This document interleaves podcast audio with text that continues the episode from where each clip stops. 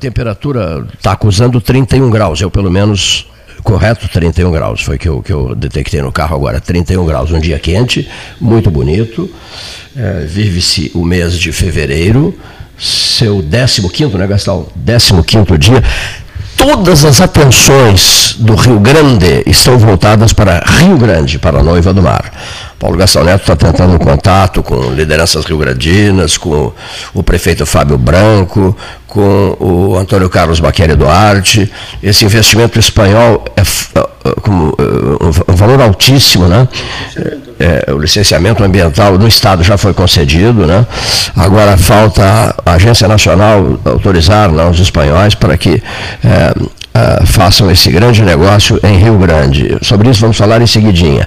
Também vamos falar hoje aqui sobre a morte de Arnaldo Jabor, né? cineasta consagrado, homem de, homem de televisão, filmes maravilhosos aos 81 anos, à meia-noite faleceu em casa o comentarista, ah, conhecido de todos como o comentarista Arnaldo Jabor, e comentarista de televisão e, e, cineasta consagrado. E também vamos falar, só como manchete aqui, sobre a, a, ideia que o governador passou de que concorreria à reeleição, que aceitaria a reeleição, e depois a segunda etapa, o encontro dele com o Kassab em São Paulo, as dúvidas que passaram a se fazer presentes, ele dando a entender que é, o agrada o projeto projeto presidencial proposto pelo, pelo PSD. Então, essa, essa é a grande dúvida, esse é o grande ponto de interrogação. Né?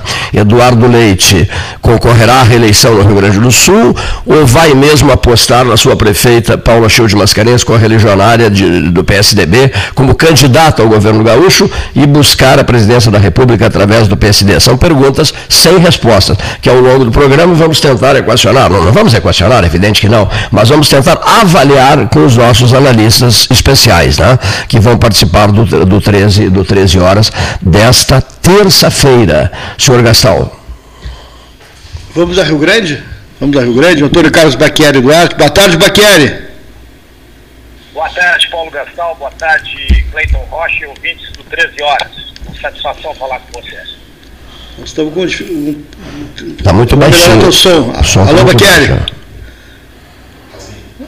Estou ouvindo bem você. Agora, agora melhorou. Bem? Agora sim, agora okay. melhorou.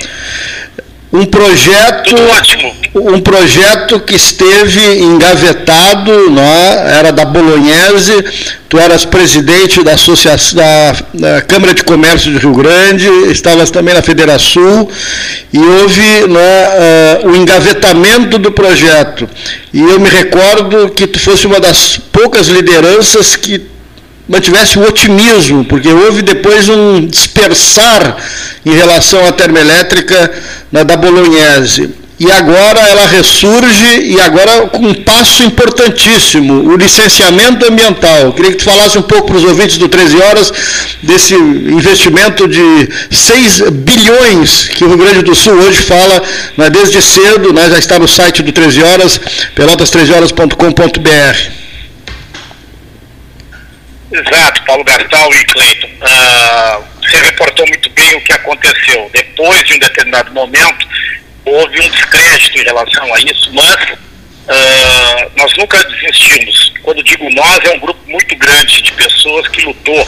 E aí a pessoa principal em todo esse é o próprio investidor, a Cobra, através do, do, do presidente Jaime, uh, o governo do Estado, através do, do, do, governador e o Estima, o prefeito de Rio Grande, Fábio Branco, nunca desistiu. Aliás, antes mesmo uh, deste projeto uh, estar com ele na prefeitura, ele como chefe da Casa Civil, recordo uma vez fomos a Brasília ainda no tempo do presidente Temer e tratar desse assunto junto à ANEL e ao Ministério uh, de Minas e Energia.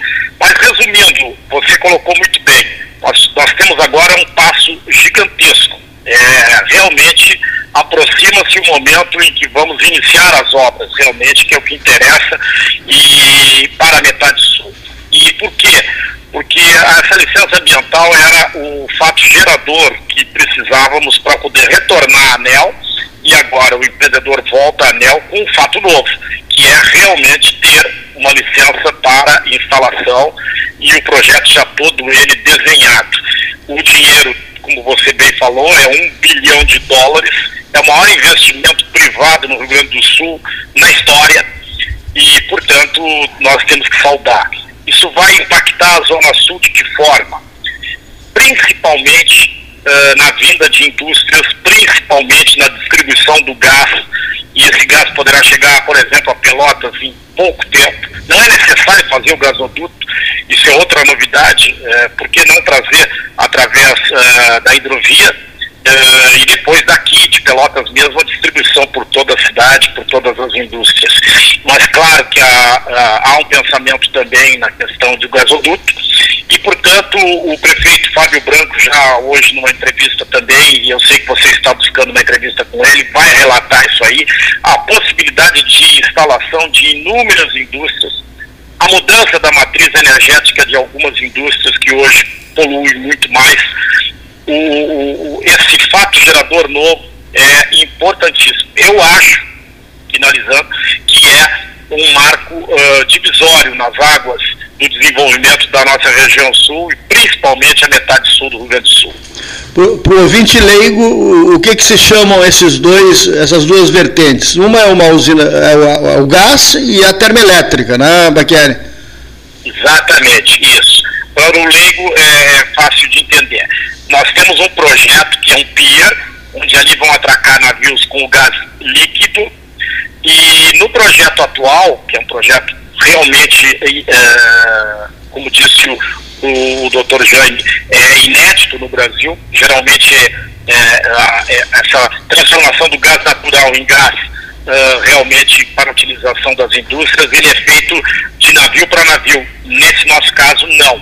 Nós vamos ter uma, uma uma indústria do gás, vamos dizer assim, colocada ali no Distrito Industrial de Rio Grande. E dali parte esse gás, aí sim, já em forma de utilização normal para as indústrias e para as pessoas em geral, para todas as casas e restaurantes e etc. Isso sairá uh, por um gasoduto que vai alimentar a termoelétrica. Então, a nossa termoelétrica que vai movimentar, e aí é o segundo, o segundo grande desenvolvimento para a região, é uma termoelétrica que vai gerar 40% mais de energia no Rio Grande do Sul. No momento que estamos pagando bandeira vermelha, no momento que estamos com dificuldades energéticas, colocar 40% a mais, né, Paulo, é muito importante. Então são duas correntes, duas vertentes, como você falou, e duas uh, grandes uh, impulsionadoras, vamos dizer assim, do desenvolvimento uh, tanto para a região sul como para a metade sul e para o Rio Grande do Sul como um todo. Mas eu vejo Pelotas também podendo aproveitar muito bem essa onda e, e, e mais indústrias no seu parque industrial uh, com essa nova matriz energética que será o gás. E que torna o Rio Grande do Sul, que torna o Rio Grande do Sul autossuficiente né, né, em, em, gás. Agora, no projeto anterior, ele esbarrou lá na ANEL, na, na Agência Nacional de Energia Elétrica. Né? O que que esse momento agora se difere para que a ANEL né, não, uh, não repita, uh, digamos, a mesma, o mesmo procedimento da, da vez anterior? Bem colocado, Paulo, e muito esclarecedora essa tua pergunta. Porque o que, que aconteceu? A Bolognese era dona do projeto, é ela que ganhou a licitação quando a ANEL entendeu que o Rio Grande do Sul precisava de uma, de uma termoelétrica e ela se localizaria em Rio Grande pelas condições exatamente como o projeto está sendo feito agora. A única diferença é a questão que vai ser a gasificação em terra, em shore, como eles chamam. Muito bem.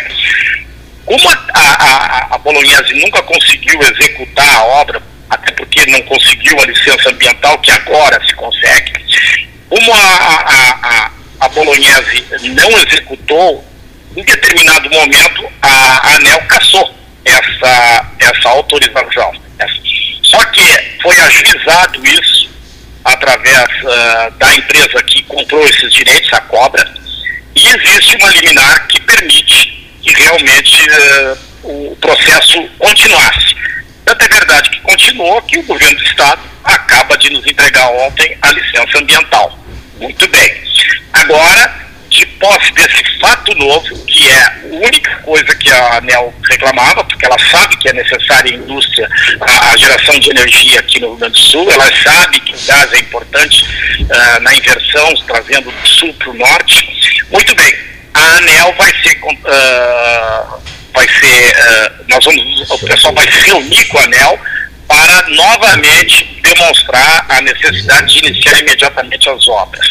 E esse é um passo que deverá ser feito nos próximos dias, já estão tomando as providências, mas está muito bem encaminhado. Eu te diria, para o leigo, para o nosso ouvinte, que o mais importante era ter conseguido a licença ambiental. Isso sim poderia ser o tecido. A ANEL sempre disse nas reuniões vocês não têm fato novo. Fato novo é vocês terem a licença ambiental, terem o interesse do Estado e a licença ambiental. Agora temos a licença ambiental, o interesse do Estado, a situação energética do país piorou e, portanto, nós vemos agora com muita, com muita claridade esse futuro próximo para que seja implantada. E dinheiro existe também, né? Que é o principal. São, são um bilhão de dólares disponíveis. Sim. O Cleiton tem uma pergunta, doutor Carlos Baqueri Duarte. Eu, eu, eu, estava, eu, estava, acompanhando e, e, muito essa questão toda, que é da maior importância. Ontem à noite, jantando com o Luiz Renato Leite Reis e com o Paulo Guilherme da Mevreg, lá no, lá no, no nosso prezadíssimo Bistrô Pelotense, né? Essa foi a pauta da noite. Nós conversamos uma barbaridade sobre isso. O Luiz Renato Leite Reis tem conversado muito com o prefeito Fábio Branco, né? Eles têm propostas, ações conjuntas e tal. E, e o Luiz Renato, o Renato Reis, me alertava para a importância disso. Longa foi a conversa sobre esse tema. E uma das perguntas na conversa de ontem à noite, meu prezadíssimo Antônio Carlos, diz respeito, diz respeito à, data, no caso, para a implantação. Isso ocorreria em 2024 ou 25, por aí, né? 24 ou 25. Na verdade, o que eu tenho escutado, e hoje escutei o, o presidente Jaime uh, Lopes e o Fábio Branco, prefeito de Rio Grande. Uh, a ideia é que nos próximos dias já se consiga a autorização para que se inicie as obras realmente. Tanto que o presidente Jaime já fala na movimentação de terra, na questão de alocação uh, das, dos preparativos para a construção, porque são duas construções, né? nós vamos três. Um é o pier, o outro é a, o terminal de gaseificação, que é em terra, e o outro é a termoelétrica. Todos eles têm que iniciar nos próximos meses. E, portanto, é, a, a, o que faltava era a, a licença ambiental e a licença de instalação. Ela existe. Agora precisamos a autorização da ANEL, que estava baseada na falta disso, Cleiton. Portanto, eu entendo que os próximos contatos, e aí vejo a questão política que também vai ser agida, uh, os nossos, uh, nossa bancada federal, o nosso governador, uh, enfim, o próprio presidente da República tem interesse nisso Sim. nós achamos que as coisas vão andar mais rápido que 2025. Pensamos nós nesse sentido. E, falando no governador, e tu, tu citaste agora, é, tens um bom convívio com o governador do Estado, é, o Gastalho eu conversamos logo no início do trecho sobre isso, há dois pontos de interrogação. Né? Primeiro, ele poderá concorrer à reeleição Segundo, ele, digamos assim, cederá aos encantos do PSD do Kassab? Na tua avaliação, o que, que vai acontecer? Minha avaliação. Né? Eu vou falar sobre a minha avaliação. Eu acho que o governador deixou bem claro que uh, não pretendia uh, a reeleição. Desde o início sempre disse isso. E também deixou bem claro, há meses atrás, que gostaria de, no mínimo, tentar concorrer à presidência da República. A questão do Kassab dentro do partido está uh, muito mais ligada, ao, ao menos ao que eu estou ouvindo, a uma possível aliança futura com o Partido dos Trabalhadores. É isso que o governador uh, estava ponderando, porque ele, ele não gostaria de participar, até onde eu entendi, uh, de uma aliança futura com o PT. É isso que eu penso. Agora, que eu ouvi também, agora se uh, houve um movimento empresarial né, e de algumas lideranças também, no sentido de, de é, colocá-lo novamente no, no governo do, do Estado do Rio Grande do Sul para mais quatro anos. Pelo que eu ouvi, até o momento não se pronunciou dizendo sim. Portanto, eu ainda acredito que ele está avaliando essa segunda posição, ou seja, o governo federal em algum outro partido, ou até mesmo no PSDB. Se não decolar a, a, a, a eleição Dória, pode acontecer. Mas é isso, Cleiton. Só um pouquinho. É, é, segura aí. Nós estamos também a, estamos na linha com o prefeito Fábio Branco. Boa tarde, prefeito. Alô, prefeito. Tudo bem? Estão me ouvindo? Estou te ouvindo, estou te ouvindo. Tem um som no fundo aí, mas uh, queríamos um, depoimento sobre essa decisão da FEPAM, esse licenciamento e a importância para a cidade do Rio Grande, né? A partir dessa decisão, nós estávamos falando com, com, o, Carlos, com o Antônio Carlos Bacchieri, mas a tua participação é importante. Não, eu queria primeiro, só um minutinho que eu estou saindo aqui, só um minutinho já. Tá. Primeiro eu queria cumprimentar a todos os amigos do 13 Horas, queria cumprimentar o amigo Cleiton. É uma, sempre uma alegria, uma satisfação estar falando com os amigos. É, meu, um grande abraço ao meu amigo CB, né, que tem desempenhado uma função muito importante. Né, eu queria cumprimentar, agradecer por todo esse trabalho que ele faz pela, pela cidade do Rio Grande, que se desempenha pela sua representatividade, pela importância que ocupa os espaços, representando as entidades, Câmara de Comércio eh, e todas as outras, Federação, e quanto é importante. Então a gente dividindo as tarefas, cada um na sua função, eu no poder público, no municipal e momento de Rio Grande, Cleiton, ele, é, ele vive esse momento tão importante que é um somatório de esforços, né, de a gente estar tá alinhado. E eu não poderia não citar também nessas entidades, né, entidades e pessoas o Fernando Estima, que tem, assim, nós temos afinado tanto e temos trabalhado tão em conjunto e acho que colhendo alguns desses trabalhos que nós temos feito estrategicamente, colhendo alguns frutos. E esse realmente é, da emissão da licença prévia da Regás e a licença de instalação da UT, da, da, da, da termoelétrica, realmente são as, talvez aí dos últimos anos, eu tenho, eu tenho caracterizado essa termoelétrica como divisor de águas. Então, momento para nós, para a região, para o estado do Rio Grande do Sul, muito importante. Claro que isso é uma etapa, nós não ainda estamos ainda temos outras etapas a ser vencidas, mas essa é a mais importante, porque essa é que vai possibilitar realmente a ANEL devolver a outorga e efetivamente a gente tirar do papel esse, esse projeto tão importante, estruturante. Para Rio Grande ele é muito importante, mas ele é fundamental para o crescimento do Estado do Rio Grande do Sul, que não só gerar energia elétrica a partir da, da termoelétrica, mas que vai possibilitar o Estado a ser indutor de gás. E hoje nós temos déficit de gás. Hoje qualquer empreendimento que queira vir para o Rio Grande do Sul, que necessite de gás como matriz energética, ele não possibilita vir para cá. Ele aí fica em outros estados, né, de Santa Catarina para cima. Agora não.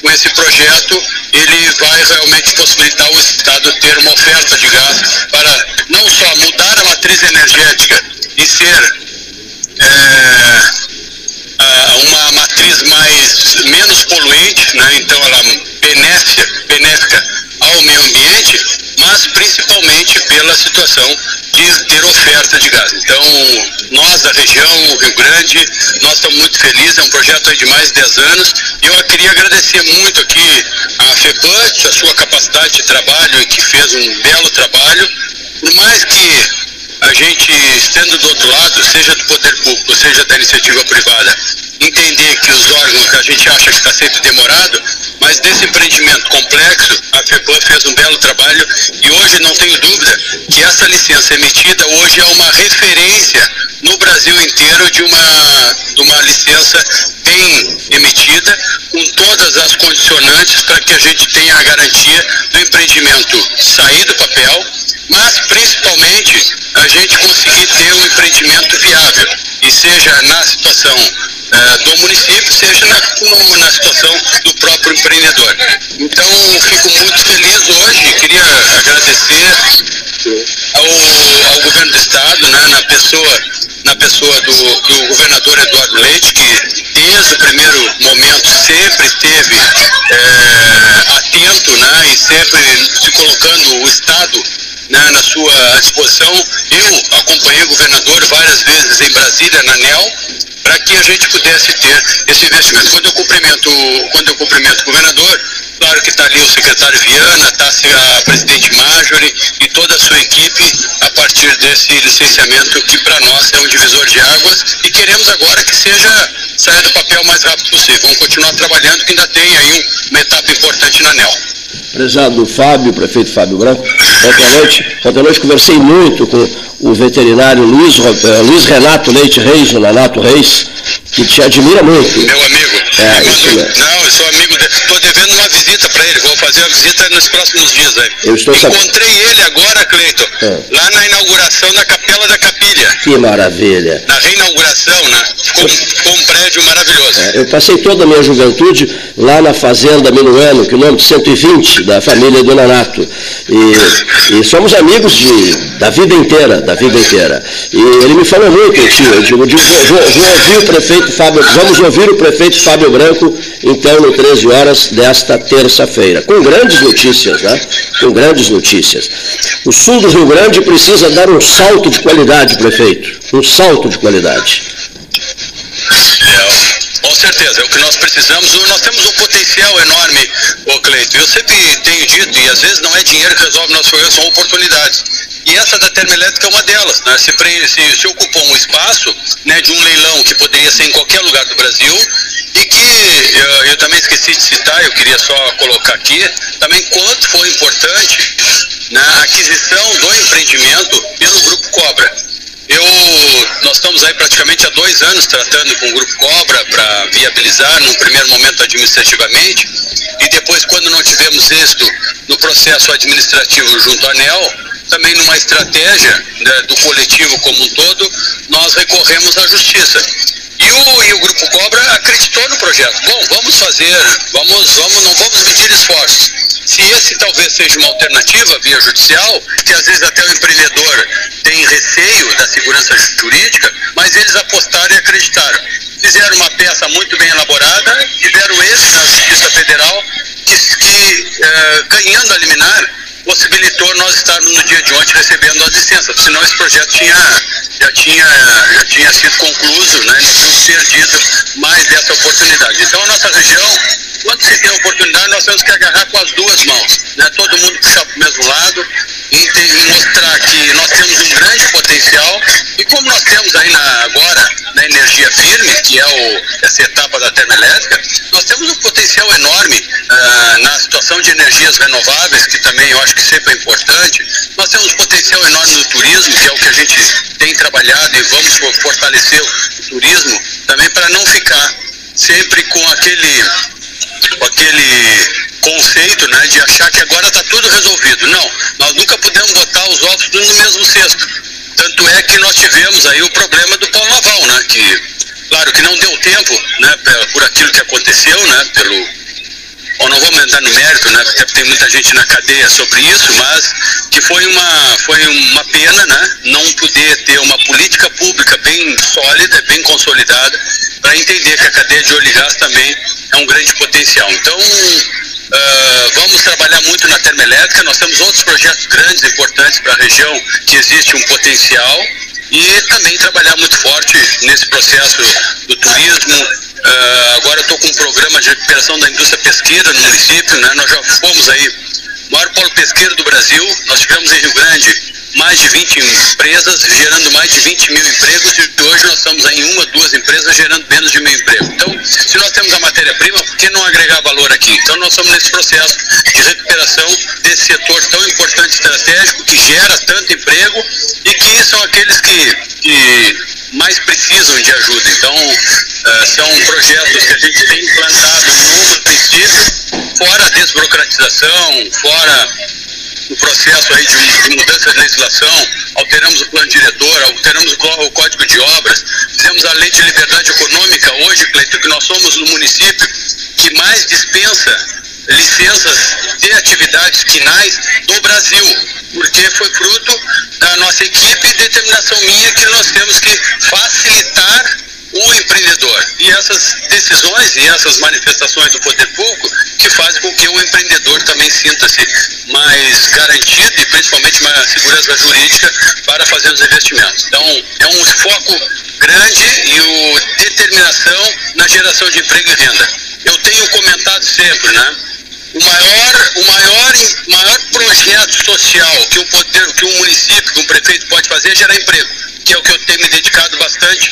Eu tenho me dedicado bastante, dedicado bastante para que a gente consiga aí realmente gerar emprego por essa dificuldade que nós estamos vivendo. Porque com emprego, com receita, a gente pode fazer políticas públicas em pessoas naquele setor mais necessitado. Então, estamos aí com foco, pé no acelerador, é, chamando todo mundo para nos ajudar a governar, porque isso nada se faz sozinho tudo é um trabalho coletivo, quando eu disse aí do CB, quando eu tenho dito da Câmara de Comércio, quando eu falo do CDL, quando eu falo do Sindicato Rural, quando eu falo de todos os atores ativos em Rio Grande, a gente tem dividido essa responsabilidade que eu preciso de ajuda. Eu tenho as minhas limitações, eu preciso de ajuda para que a gente consiga realmente é, fazer, como eu disse no início, na, na própria campanha eleitoral, nós temos que devolver autoestima aos rio-grandinos. É uma terra, e a nossa região principalmente, é uma terra que precisa de oportunidades, vamos trabalhar muito para que a gente consiga estar anunciando cada vez mais investimentos. Esse seja um de outros tantos, né?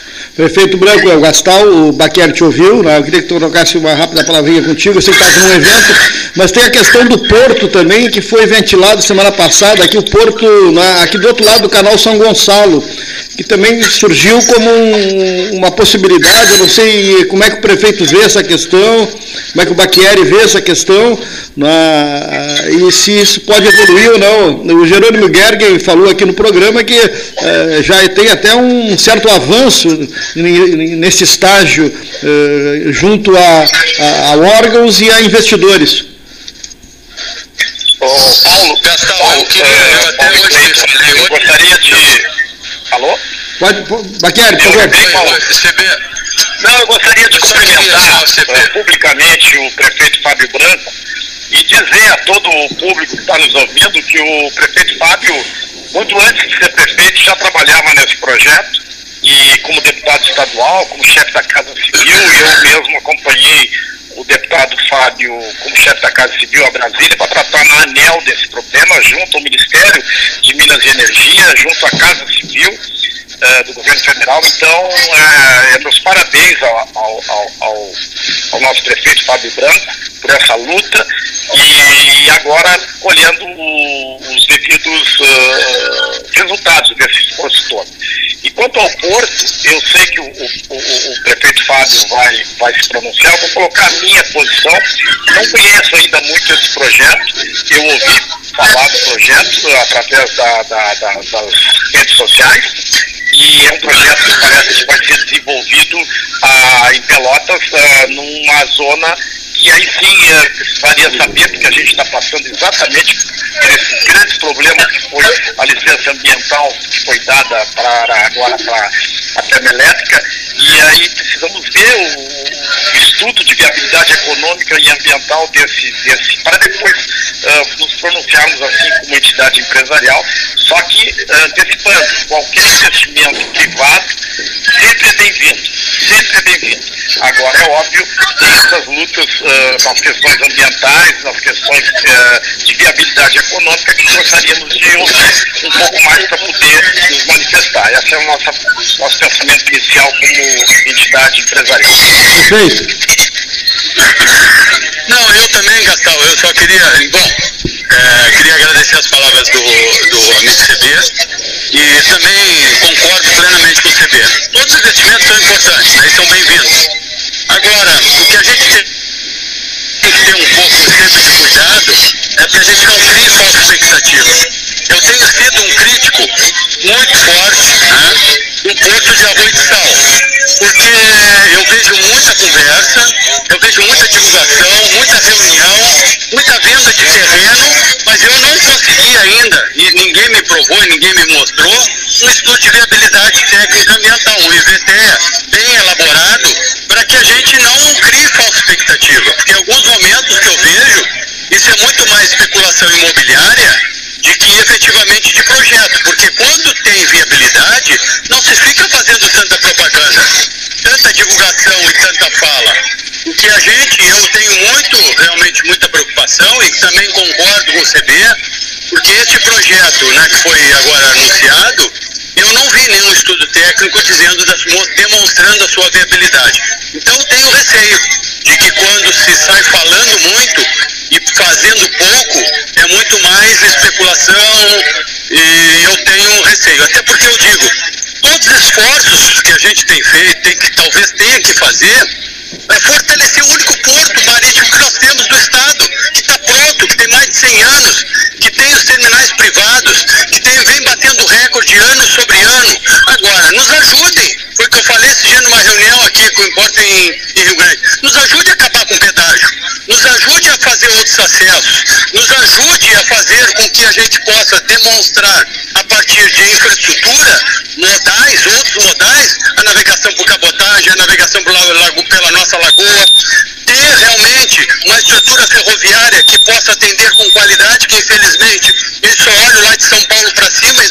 São Paulo para baixo. Há quantos anos está se vendo a, a ferrovia norte-sul? Mas vem cá, por que, que não faz uma sul-norte? Pelo amor de Deus, não se vê ninguém falando isso. Então eu tenho um pouco desse receio e preocupação de fazer demagogia, de aparecer com projetos que não têm viabilidade. Quando tem viabilidade e quando se diz que é investimento privado, vai lá e bota dinheiro e faz. E já está resolvido. Isso aí não tem, não tem hoje, não tem mais quem segure, não tem mais quem tranque. Se tem viabilidade, tem mercado. O Rio Grande do Sul, ele está há mais de 10 anos com a mesma carga.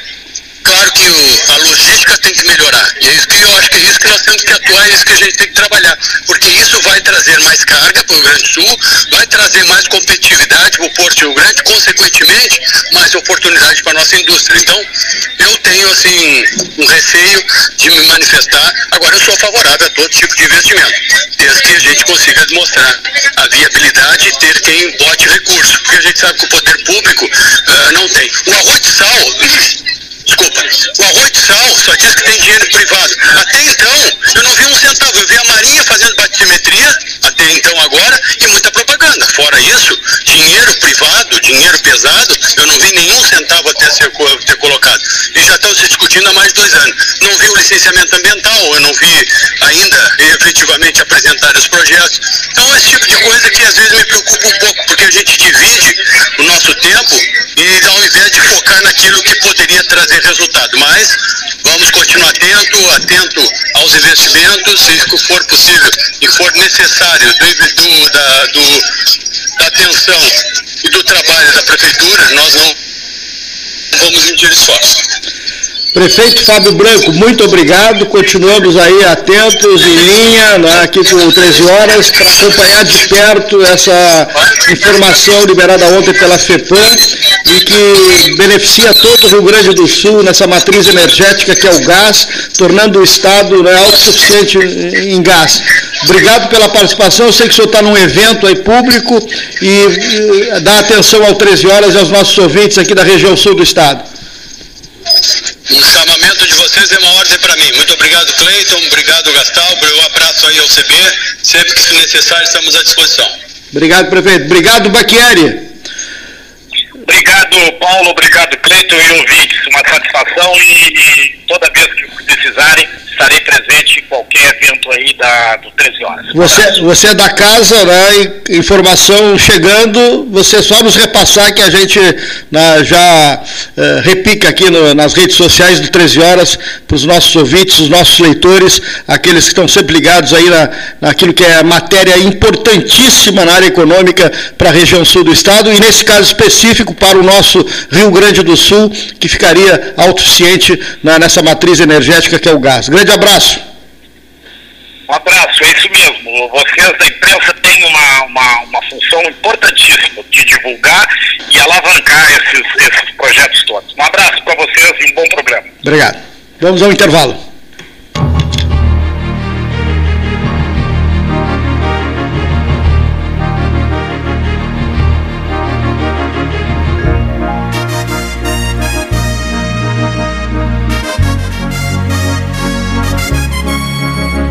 Associação Comercial de Pelotas é um dos órgãos mais antigos do país, sempre em defesa da classe empresarial, com uma história marcada pela transparência e pelo compromisso com seus associados. Faça parte do nosso quadro de sócios. A ACP está localizada no edifício Palácio do Comércio, Rua 7 de Setembro 274, telefone 3028 1541, com o ramal 200.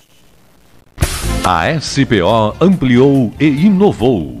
Há 40 anos prestando serviços em arquitetura e construção. Agora também é consultoria imobiliária especializada. As tendências no mercado de imóveis, projeções, prospecções, oportunidades e as melhores estratégias e logísticas de compra e venda. Mande um WhatsApp para 53 98117 8685 ou ligue para 53 3028 9944 e converse com a equipe SPO. Aquarela Tintas, uma empresa com equipes especializadas em Pelotas, Rio Grande e Porto Alegre. Aquarela Tintas, Rua General Osório, 1259.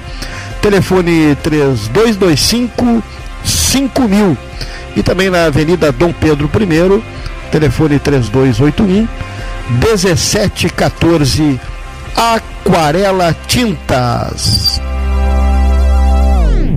Colabore com a Escola Alfredo Dubi para a continuidade de suas obras. Deposite qualquer quantia no Pix CNPJ número 87 39 32 29 0001 11. Repetindo, 87 39 32 29 00 01 11. Apoio Debate 13H, ano 44. Promoção Eu Acredito. Você passa no crédito. Banrisul e Mastercard fazem acontecer. 100 mil reais em prêmios, mais mentoria financeira para tirar seus planos do papel. A cada 100 reais acumulados em compras no cartão de crédito Banrisul Mastercard, você tem uma chance para concorrer. E optando pela fatura digital do seu cartão, você triplica as chances. E mais, centenas de prêmios para você agarrar no site da promoção. Cadastre-se em euacredito.banrisul.com.br. Ferragem Sanches, Barros Cassal 16, Arial. Fone 3228 4188. De segunda a sábado, das 8 às 12 e das 13h30 às 18h30. Material hidráulico, material elétrico, tintas, vernizes, tinners, máquinas serra mármore, furadeiras, cimento cola e ferragem em geral. Ferragem Sanches, Barros Cassal 16, Arial. Dica de plantio: plante uma árvore. Confira com a Secretaria Municipal de Qualidade Ambiental através do Guia de Arborização Urbano, que está à disposição de todos.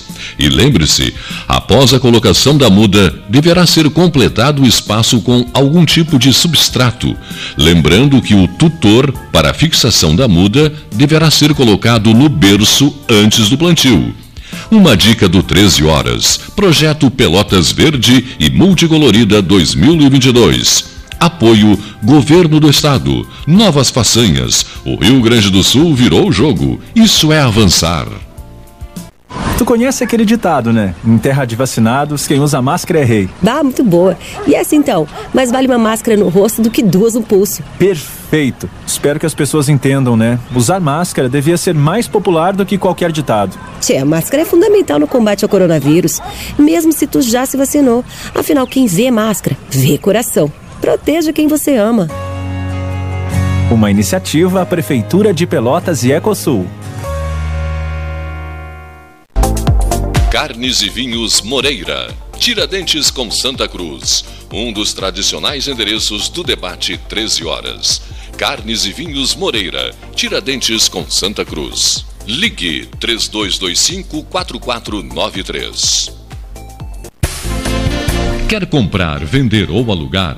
A Imobiliária Pelota é a parceira ideal para a realização dos seus desejos opções inovadoras de atendimento a qualquer hora e em qualquer lugar. WhatsApp visita remota, tour virtual, contrato digital e outras ferramentas seguras e práticas para você fechar negócio sem precisar sair de casa. Na Imobiliária Pelota, os sonhos não param. Acesse www.pelotaimoveis.com.br WhatsApp 991 11 7432 Avançar é melhorar a vida das pessoas nas estradas. Eu sou um produtor avícola, antes do asfalto só que era poeira e barro. Hoje o caminhoneiro chega na minha propriedade entregando ração, dizendo vocês moram num paraíso. Tudo que nós precisava aqui na verdade era esse asfalto. Novas estradas é rendimento, tudo é crescimento, né? E hoje está realizado o sonho do nosso asfalto aqui. Nosso futuro, só crescer, né? Isso é avançar. Governo do Rio Grande do Sul. Novas façanhas. Chega de disputar o sono com o seu colchão. Escolha ter uma noite divina com essas promoções. Conjunto Box Casal Atena, conforto macio com molas pocket ensacadas em 12 vezes de 165. Conjunto Box Casal Era, conforto firme com molas Max Spring, também em 12 vezes de 165. Tudo com pronta entrega. É só na Life Sleep Comfort, em Pelotas, Rio Grande e Porto Alegre. Ótica Cristal. Crediário, cartão ou cheque, a vitrine do calçadão da Andrade Neves. Tudo belezinha? Precisando pagar algum boleto e o mês está difícil, complicado? Vou dar uma barbada para você. Parcela com a Simpay. A Simpay parcela suas faturas de água, luz, impostos e qualquer outra conta em até 12 vezes no cartão. É mole? Não deixe suas contas atrasadas neste final de ano. Procure um credenciado em Pelotas e região e ganhe um fôlego financeiro. Vá nessa! Aproveita essa sugestão e essa dica para aliviar o seu fim de ano. Vamos nessa! Feito! Riviera Condomínio Clube. Com ampla área verde, lagos, praia privativa e fazenda com animais, o contato com a natureza é surpreendente. O lazer é garantido com restaurantes no condomínio, além de ser o único a ter um cinema próprio. Além disso, conta com uma infraestrutura completa de clube, quadras esportivas de beach tênis, pádel e uma academia com equipamentos de última geração. Com espaços recreativos para crianças e adolescentes, a diversão é certa e, o mais importante, com segurança e tranquilidade. Cadastre-se em acpomaiscotiza.com.br para garantir o seu lote com condições especiais de lançamento. Riviera Condomínio Clube, conectando você à sua essência. Saiba mais em acpomaiscotiza.com.br barra Riviera. Devolver o imposto para quem mais precisa é uma nova façanha.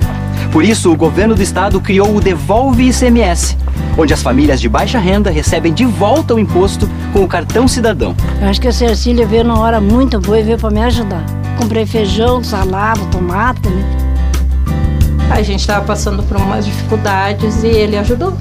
Esse pouquinho que a gente recebe muda bastante a vida da gente. Governo do Rio Grande do Sul, novas façanhas. Invista na sua saúde em 2022. O Cindy Lojas Pelotas possui uma parceria com o Plano Saúde Maior para oferecer benefícios exclusivos aos associados. Entre em contato agora mesmo pelo telefone 53 3227 1646 ou vá até o Cindy Lojas Pelotas, na rua Andrade Neves 2077, quinto andar e conheça os planos oferecidos. Mais internet pelo mesmo preço com a velocidade que só a fibra ótica garante. Plano de 200 mega agora é 300 mega. Plano de 400 mega agora 500 mega. Polvo, a internet múltipla, 3199 4000. O Retar 2021 do Sanep tem descontos de até 100% em juros e multas. A iniciativa tem como objetivo viabilizar a negociação de dívidas ativas junto à autarquia. Faça sua negociação procurando os canais online do SANEP WhatsApp 53 98425 0151 ou e-mail sanep.retar2021 arroba gmail.com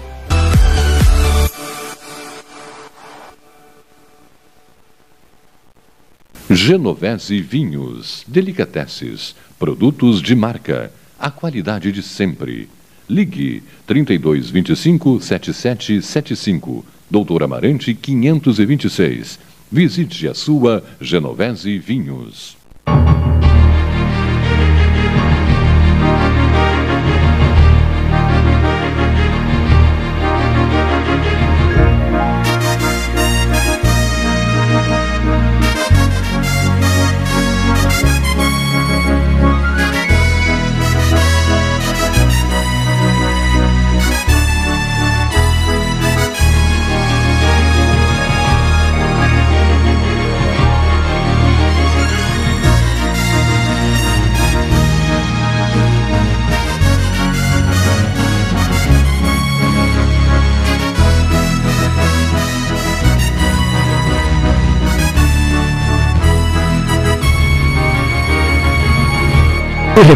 Eu recebi uma mensagem outro dia à noite do advogado Gilson Orleis, me dizendo assim, por favor, liga a TV tal hora para assistir o Fernando Moraes, o jornalista Fernando Moraes, né?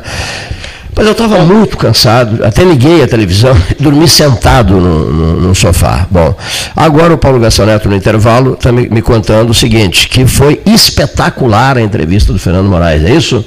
Esse trecho dele com a CM é maravilhoso. Maravilhoso. Né? E lembra muito aqui, guardado as devidas proporções, o, o, nosso caso. Né? Porque ele começou a falar que entrevistava todo mundo, sempre entrevistou todo mundo, né? esquerda, direita, centro, ultra-direita, ultra-esquerda, apesar de ser um comunista convicto. Né? Ele, eu digo, mas olha só, ontem nós falávamos isso no programa, né? que o programa tem que entrevistar todo mundo. Agora nós entrevistamos o Fábio Branco, que é do MDB, e será que vai gerar alguma insatisfação? Ah, sim, mas é. pessoal da Arena. ah, sim, sim. Que coisa impressionante. É, né? então, então, e ontem, eu, ouvindo a entrevista, e ele está lançando a biografia do Lula, né, que passou na frente do, do Carlos Magalhães. Porque ele disse, o Lula, né, ele tem uma relação, uma, chama o presidente Lula, né? tem uma relação né, de, de, de, amizade com, com, com, o presidente Lula, falou em Frei Caneca, falou em Pinheiro Machado, e ele dizia que o Darcy Ribeiro. Tem que falar no 13. É, é. O Darcy Ribeiro já dizia o que tem de personagens nesse, para, nesse Brasil afora, o que falta é gente para contar a história desses personagens. O, isso foi dito pelo, pelo Mitre, até, que é o diretor da Bandeirantes.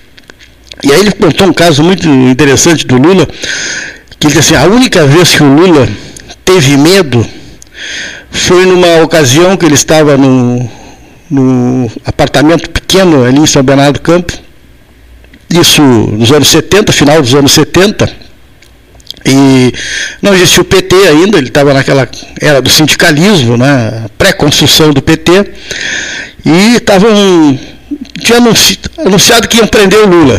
A mídia tinha anunciado que a, o Lula seria preso e tal. E tinha um deputado federal, que eu não me recordo o nome, um cabelo todo, né, que estava com ele. E mais alguns amigos da área sindical estavam jogando truco. Sim.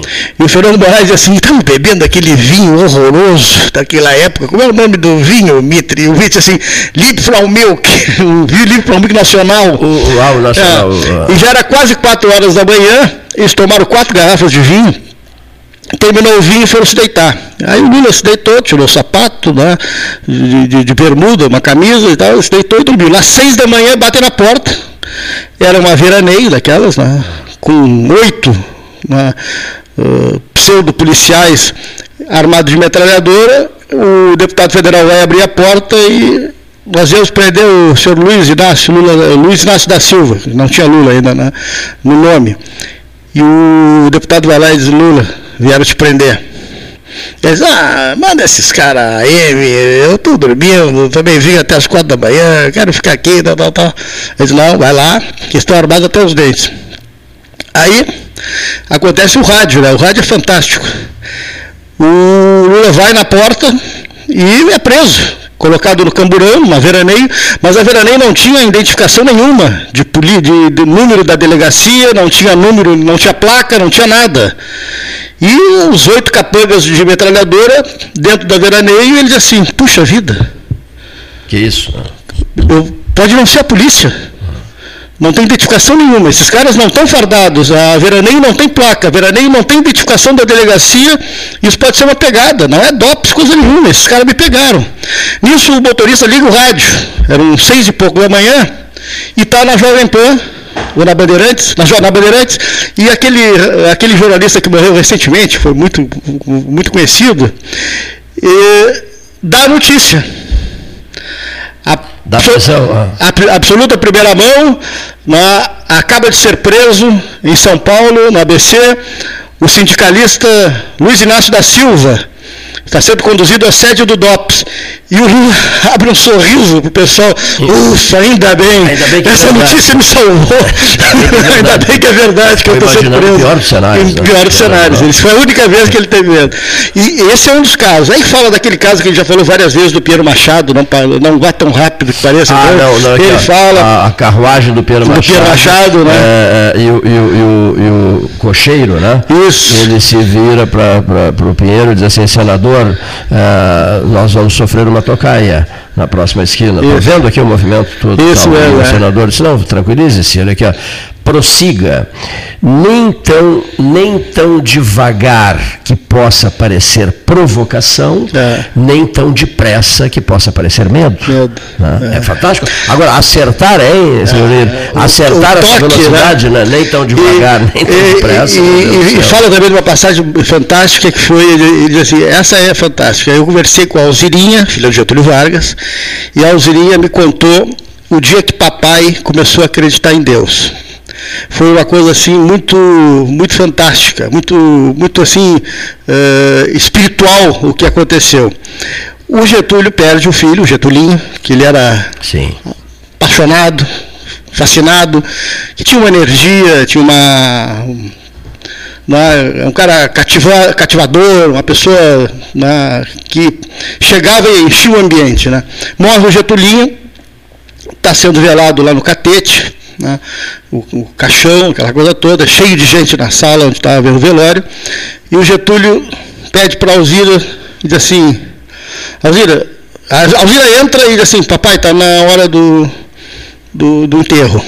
E o Getúlio diz, minha filha, tire todo mundo da sala, que eu quero ficar sozinho com ele. Com ele. A Alzirinha pede, aí o, o Fortunato o Gregório também ajuda a tirar todo mundo. Todo mundo ele fica sozinho, fica o caixão com o filho e o, e o Getúlio Vargas.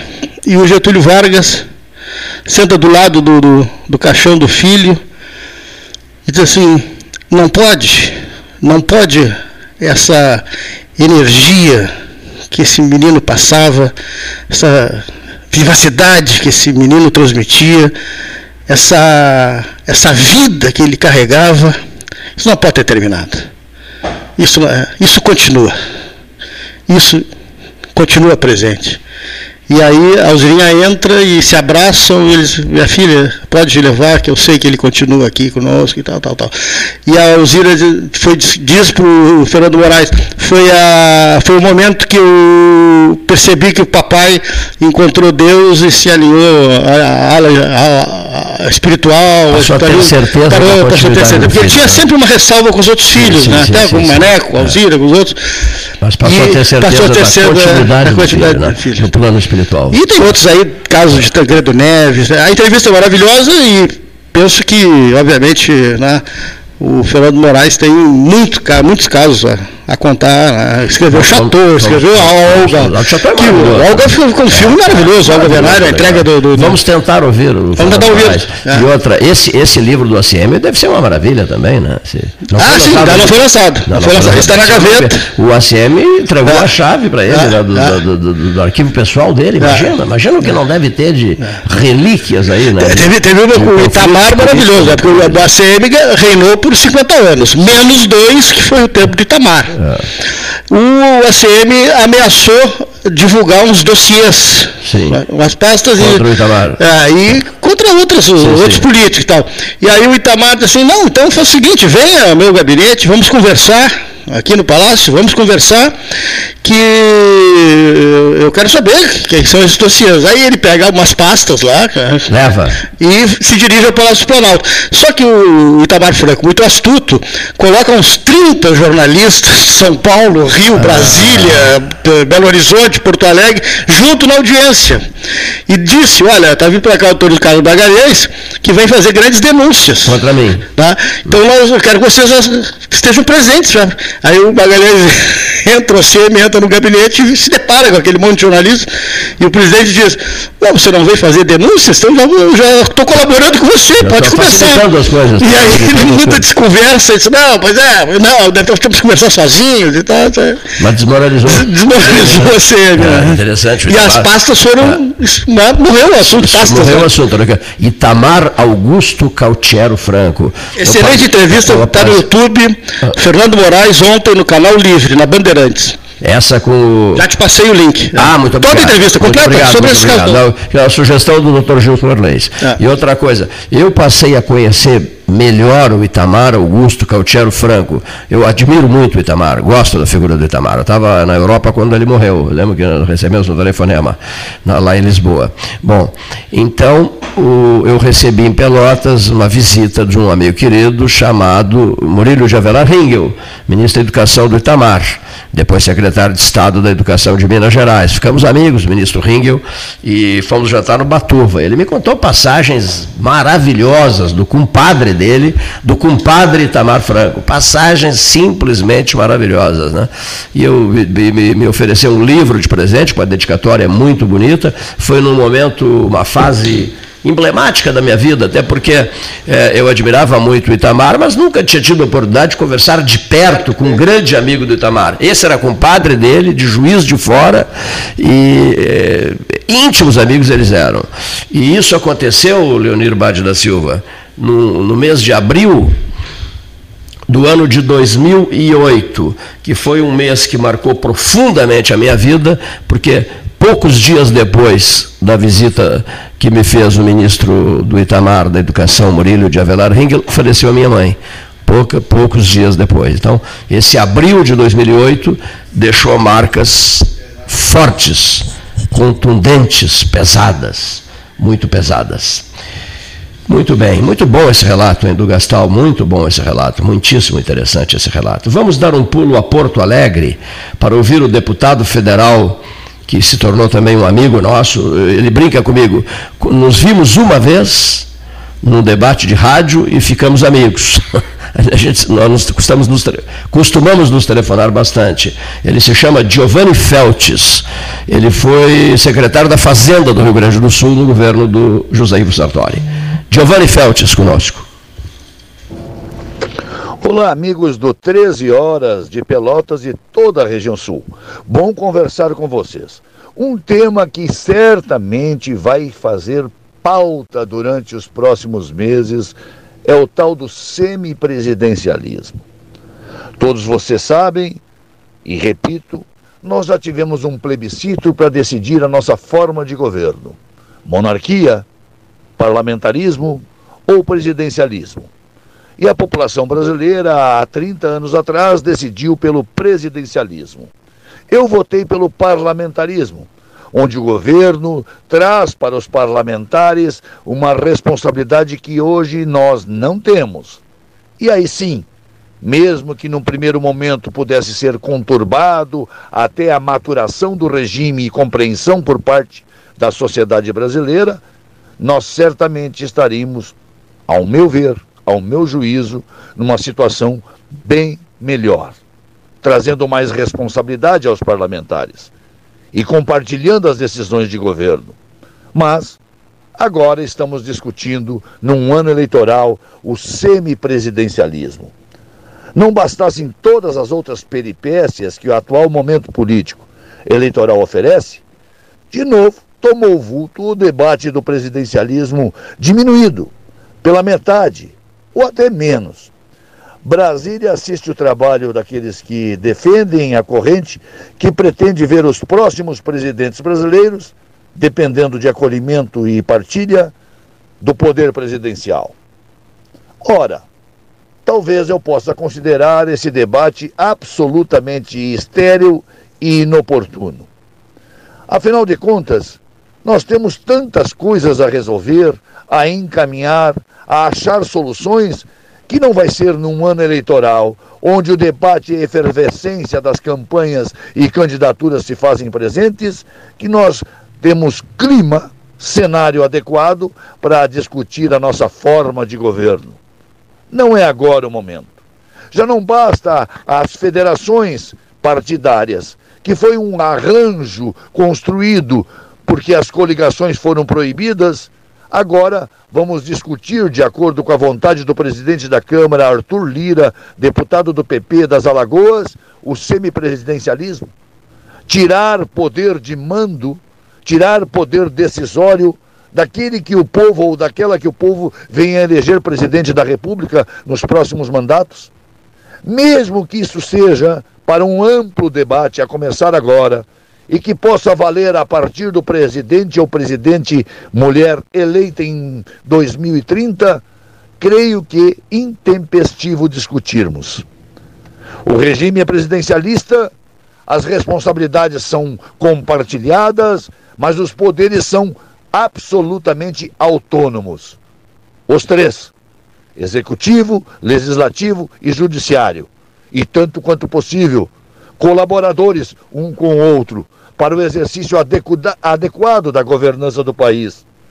Mas, vou ser franco, a meu sentir, o debate agora servirá apenas para tumultuar o quadro já um tanto confuso que teremos. E aí, verdadeiramente, por ora, enxergo apenas o casuísmo e oportunismo, quando candidatos e partidos trabalham para fazer valerem seus programas. Parece-me que o semipresidencialismo aparece como um instrumento apenas de barganhas indesejáveis. Debate em hora errada apenas para tumultuar as eleições, o que acho lamentável. De Brasília, deputado Giovanni Feltes, provocando debate para o 13 horas de Pelotas. Um abraço e uma boa terça-feira. Boa tarde, boa tarde, prezadíssimo amigo Michel Burkert. São agora 14 horas e 10 minutos na hora oficial Ótica Cristal. O senhor vai bem? Oi, Michel. Boa tarde, Cleiton, tudo bem? Tudo, meu amigo. Olha aqui, 31 graus. Pesadinho o dia hoje, hein? É verdade, é verdade. 31 graus, um calor intenso, sol forte na né? feito muitos dias de calor e, e de calor intenso, né, Cleiton? Né, no início da tarde é brabo, viu? É brabo. A gente, se, se não, não ficar diante de, se não ficar diante de um split, é, o camarada perde, perde o ritmo, perde o pique profissional. Por isso, a, a, as minhas saudades permanentes em relação ao inverno. Mas, mas o, o, senhor tem boas notícias, senhor tem notícias importantes a transmitir. Eu gostaria que de viva voz elas fossem repassadas, Michel.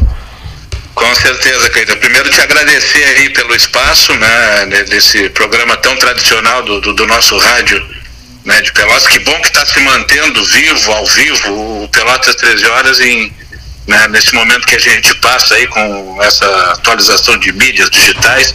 Mas o 13 horas vai vencendo isso e se mantendo vivo o nosso rádio pelotense, que é importante. Uh, eu hoje né, fico assessor de, de, comunicação da APECAM Metade Sul, Associação de Apoio a Pessoas com Câncer, uma atividade que eu, com muito gosto, venho desenvolvendo desde o final do ano passado. E a gente teve, tem uma grande oportunidade, Cleiton, no, a partir de amanhã, em divulgar a campanha Verão Laranja, que é justamente uma campanha de prevenção ao câncer de pele. Né? Nesse momento de muito calor, como a gente vinha conversando, né? nesse período de verão, que o pessoal gosta de ir à praia, gosta de ir ao clube, né? aproveitar a piscina, até mesmo quem tem essa condição de aproveitar em casa, a gente tem que ter os cuidados com, com o sol, né? que é tão bom na, em, em alguns momentos, em algumas ações, mas também pode causar alguns problemas. E a partir de amanhã, a APECAM vai estar participando da 32ª abertura da colheita do arroz, né, evento importante deste meio rural. E o porquê da nossa participação? Para justamente divulgar essa campanha né, para os produtores rurais. Né? A campanha deste ano, Verão Laranja 2022 da PECAM, tem o foco produtor rural, porque é uma pessoa que desde cedo está aí exposta ao sol, cuidando da sua plantação, cuidando do seu cultivo, e a gente, na, através da feira, vai buscar levar informação, levar uh, uh, uh, dicas educativas para que o pessoal possa tomar os, cuidados, os devidos cuidados e evitar né, esse problema né, do câncer de pele, que é um câncer muito comum, segundo o Instituto uh, do Câncer, né, um, é um tipo de câncer muito comum, mas ser uh, diagnosticado de forma precoce, ele também tem uma alta, uh, um alto índice de cura. Então, por isso, esse trabalho de prevenção é tão importante. A PECAN desde já agradece também a organização da 32ª colheita do arroz, que abriu esse espaço para a gente fazer essa divulgação com material informativo, com distribuição de amostras de protetor solar, que é uma das armas aí que a gente tem contra o sol, para poder aproveitar tranquilamente o verão, o calor e evitar problemas mais graves aí com a exposição ao sol. Então a gente queria fazer esta divulgação, gostaria de colocar o teu ouvinte aí, a gente sabe da, da, da grande uh, massa de ouvintes que tem o 13 horas, o grande alcance que tem o teu programa, né? E a gente, então, uh, colocar aí que a PECA vai estar participando desse evento, fazendo esse trabalho de prevenção, de, como eu disse, distribuindo material informativo com dicas de especialistas, né? e também apresentando o seu trabalho, se aproximando ainda mais da comunidade. E fazer o convite né? também para o pessoal que está nos ouvindo, para vocês, 13 horas, quando tiverem o tempo, visitar a nossa sede aqui, a unidade PECAM, Cleiton, é a segunda no estado e a primeira a ter a casa de apoio, que é a casa que acolhe o pessoal que está em tratamento, que mora nos municípios da região, que tem que vir a Pelotas ficar três, quatro dias, até às vezes uma semana. A PECAM aqui de Pelotas tem a casa de apoio, acolhe essas pessoas com as refeições, com um local para dormir, para tomar um banho, com uma sala de convivência para ver TV, para daqui a pouco jogar uma carta, fazer passar o tempo, enquanto né, a pessoa está fazendo seu tratamento, vem ela, o seu acompanhante, né, o seu cuidador, e uh, fica aqui os dias necessários. Né? A PECA também tem uh, o trabalho psicológico, atendimento psicológico, atendimento social. Quando é necessário, temos também o atendimento jurídico para que as pessoas possam ter orientação para buscar algum medicamento junto uh, ao governo do Estado. E temos também as nossas ações, que infelizmente a pandemia né, nos limitou um pouco, mas a gente tem oficinas de atendimento sessão de reiki, uh, ações que nesse momento estão impedidas em virtude da pandemia, mas a PECAM está de portas abertas aí para atender eh, esse público né, que está em tratamento oncológico, seus familiares, e como eu disse, o convite aos ouvintes, a vocês que no momento quiserem conhecer de perto, vão nos visitar aqui na Sim. Eu agradeço, irei, quero conhecer sim, prezado amigo, e acho que seria interessante é, anunciar o endereço, não é, Michel? Com certeza. Fica aqui na Barão de Santa Tecla, número 821, próximo ao Pronto Socorro de Pelotas. Nós temos a nossa sede aqui, né, com para receber o pessoal, né, com a casa de apoio. E todo mundo será bem-vindo para conhecer o trabalho, para que a gente possa apresentar a PECAM para a comunidade. Barão de Santa Tecla 821. Perfeito. Olha aqui, ó. Agradeço, conta conosco. O 13 fica à inteira disposição de vocês, prezado Michel Burkhardt. Muito obrigado mais uma vez, Cleiton, pelo espaço. A PK também fica à disposição e agradece muito mais uma vez aí para a gente sabe da, da extensão né, dos do, do teus ouvintes e mais uma vez saudar o 13 horas aí que mantém o nosso rádio vivo, o nosso tão uh, gostoso rádio de Pelotas. Muitíssimo obrigado. Conta com a gente sempre. Um forte abraço, Michel. Grande abraço, meu amigo, e a todos que estão na mesa do 13. Gratíssimo, gratíssimo, querido. Michel Burkert, com a turma do 13, conversando conosco, fazendo um importante anúncio das ações da, da APECA. Neste 13, que conta com o apoio da Ferragem Sanches, aquela casa do Arial que está sempre aberta, que resolve qualquer problema. Você leva o seu problema, passa a ser problema deles E eles resolvem. Depois você vai lá e está tudo resolvido.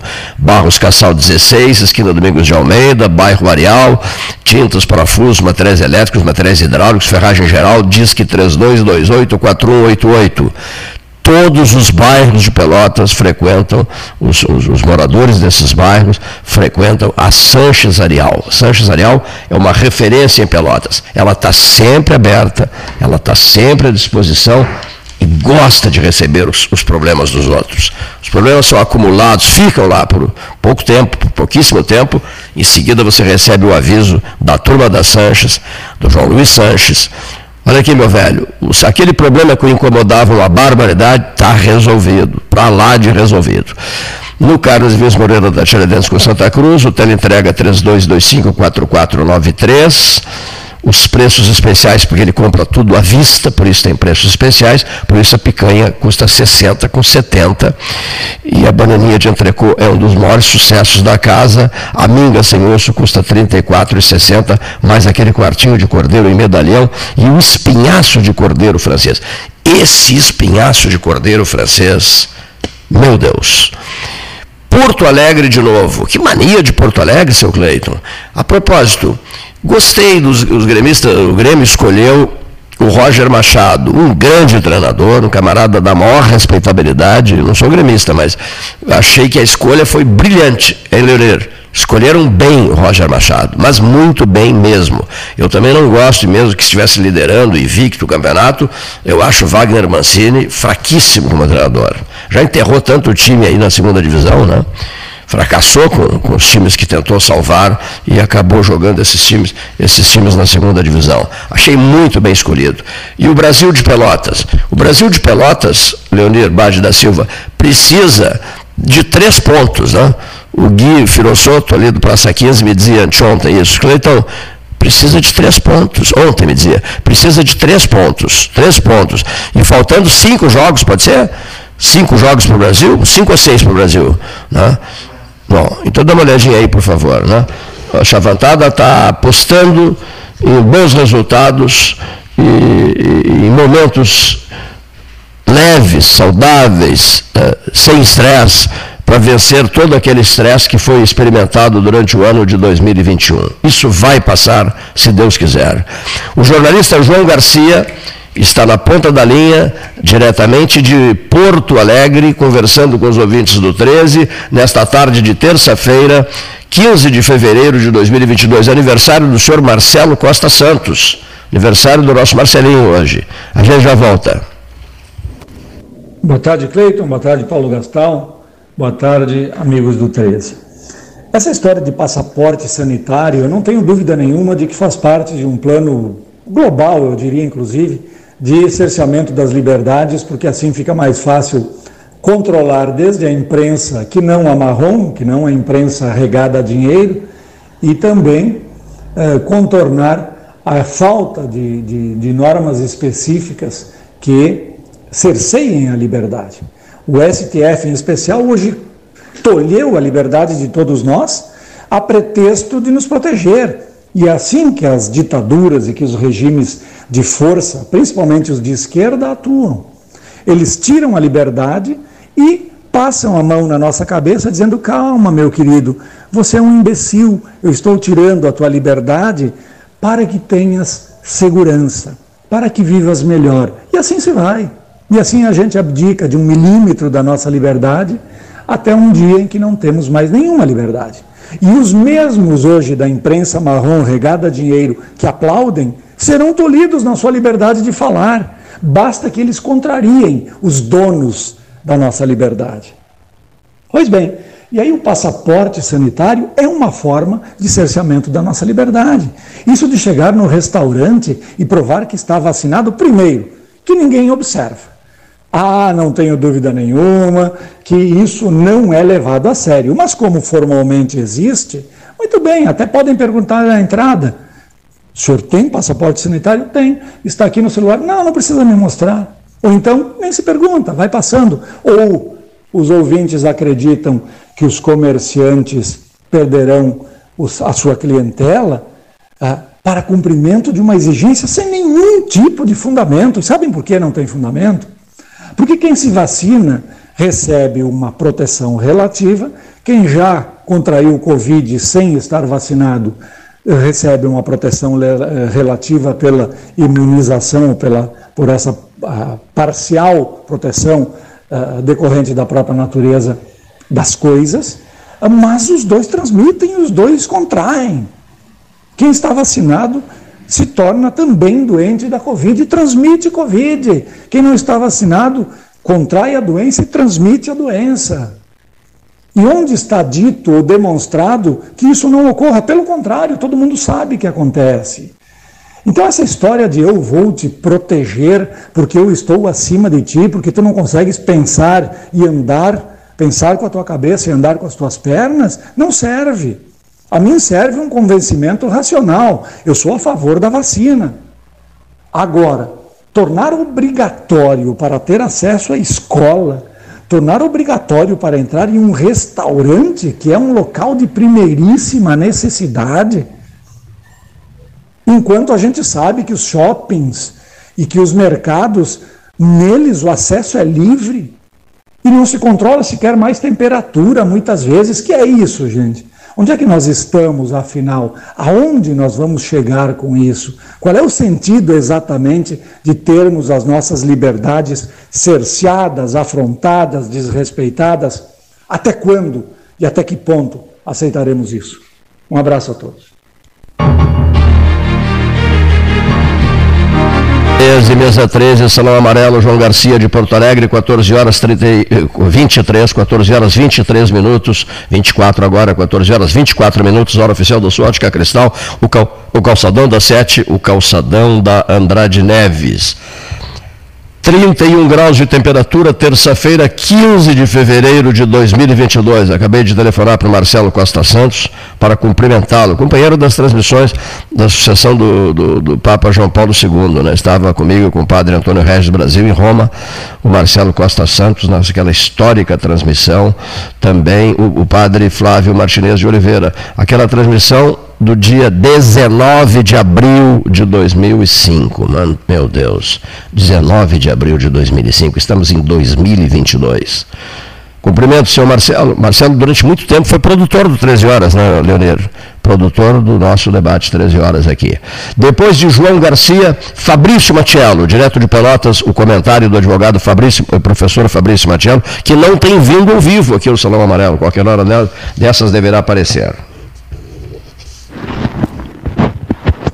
Amigo Cleiton, ouvintes do Pelotas 13 Horas, da Rádio Universidade, um grande abraço a todos os companheiros desse programa, ao Gastãozinho, meu querido amigo, ao Luciano de, três, de quatro costados, é aniversário no campo, mas amigo na vida real.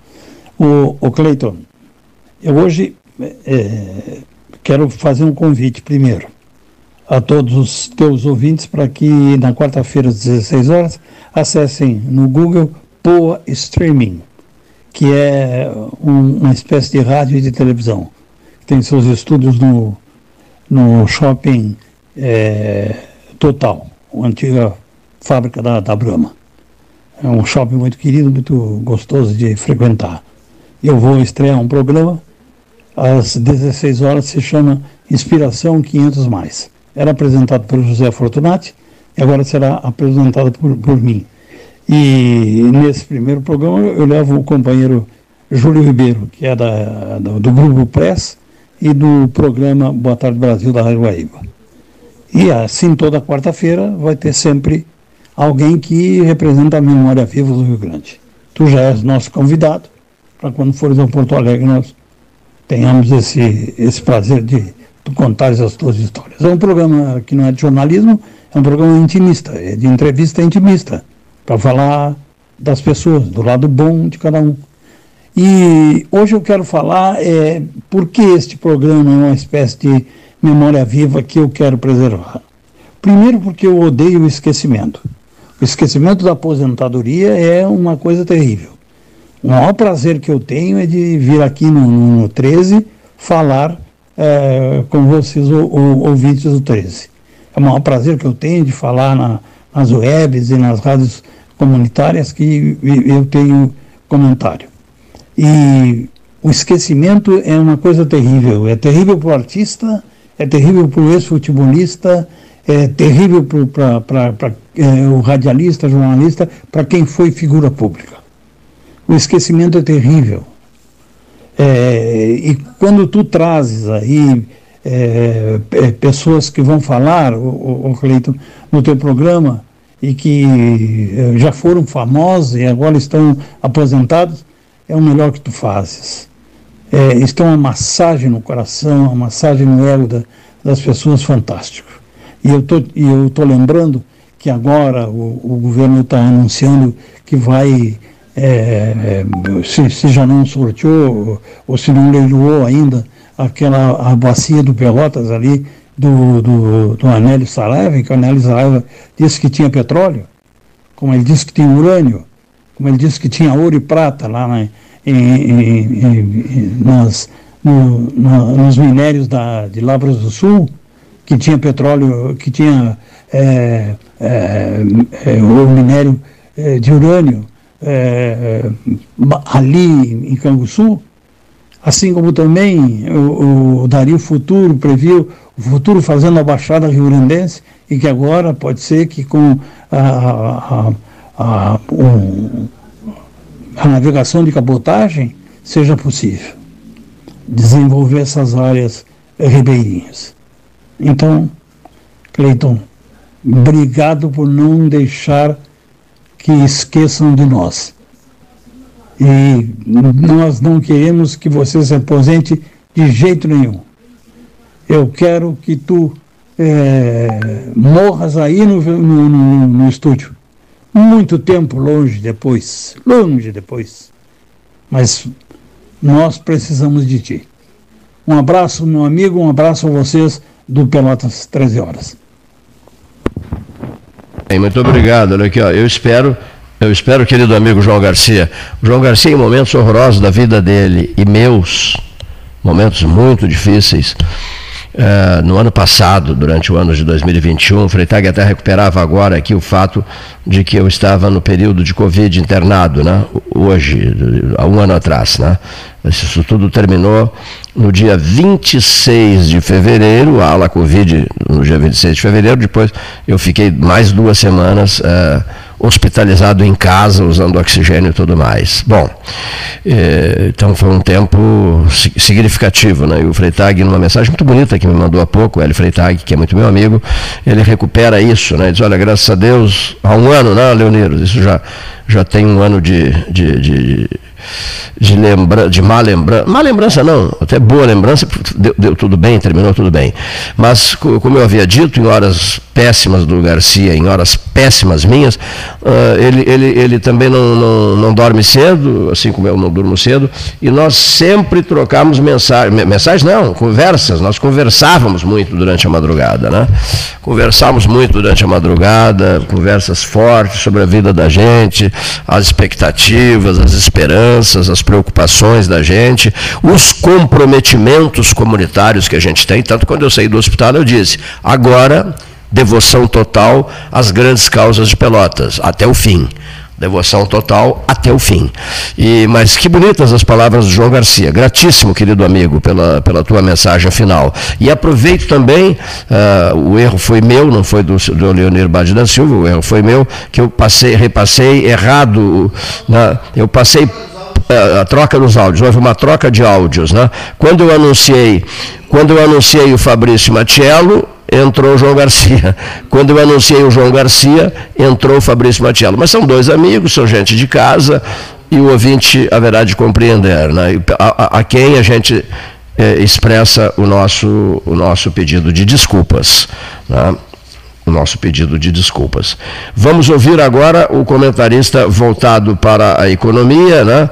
finanças, eh, o famoso endereço do Moinhos Office, eh, ali ao lado dos postos Paulo Moreira, da Dom Joaquim da, e da Fernando Osório, Vinícius Machado Ferreira. Olá, Cleiton, muito boa tarde. Saudações a todos os amigos da bancada do 13 Horas e aos ouvintes que nos acompanham pelo sinal da Rádio Universidade. Hoje, segunda-feira, dia 14 de fevereiro de 2022, vamos aos destaques do mercado com a Marco Investimentos, a sua assessoria de investimentos especializada em Pelotas e região. E o destaque de hoje fica por conta das tensões entre Rússia e Ucrânia. Uma rápida olhada em um mapa da Ucrânia mostra o tamanho da encrenca que está assustando os investidores neste início de semana. Há cerca de um mês, os governos da Rússia e da Bielorrússia vêm acumulando tropas nas fronteiras da Ucrânia. Segundo estimativas militares da Europa e dos Estados Unidos, há cerca de 130 mil soldados de prontidão na fronteira. Para efeito comparativo, todo o exército brasileiro tem 218 mil soldados e oficiais. A ex-república soviética está cercada de tropas russas e bielorrussas por três lados: sul, norte e leste, não há tropas a oeste, onde o país tem fronteiras com Hungria, Polônia, Eslováquia e Romênia. Sim, é isso mesmo. Há tropas equivalentes a 60% do exército brasileiro prestes a ocupar um país grande, com 606 mil quilômetros quadrados, populoso, com 44 milhões de habitantes e rico em petróleo e em terras aráveis, que está a um passo da Europa. E quem está planejando a invasão é Vladimir Putin, um presidente autoritário, não sujeito a controles pelo parlamento e pelo judiciário russos, que permanecerá no poder por quanto tempo quiser. E ele quer ficar por bastante tempo. Se para você tudo isso parece história antiga, quase um retorno aos tempos da Guerra Fria, pense de novo. A União Soviética acabou em 1991, restaram alguns países, em sua maioria repúblicas pobres com governos autocráticos e ditatoriais. A Ucrânia é uma exceção. Seus governos não são muito mais democráticos que os dos vizinhos, mas é o país mais rico e mais próximo do Ocidente, tanto em termos geográficos quanto em termos econômicos.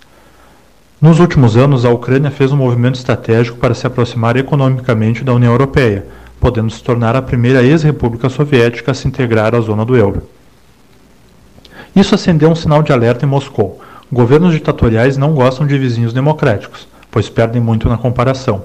Há poucos anos, em 2014, a Rússia invadiu a península da Crimeia e retornou o território que havia sido presenteado à Ucrânia em 1954. Sim, havia dessas coisas na velha União Soviética. Agora, o temor dos investidores é que, a qualquer momento, as tropas cruzem a fronteira, derrubem o governo e coloquem no poder alguém mais alinhado com as intenções do Kremlin.